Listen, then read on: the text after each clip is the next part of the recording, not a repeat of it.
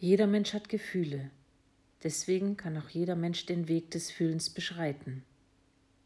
Dasselbe gilt für das Denken, das Handeln und das Sein. Von daher ist Einheit für jeden Menschen möglich. Jeder kann dort anfangen, wo er sich gerade befindet. Einheit ist Bestandteil jeden Augenblicks. Nichts kann geschehen, was außerhalb unserer Wirklichkeit geschieht. Nichts im Leben ist überflüssig oder geschieht zufällig.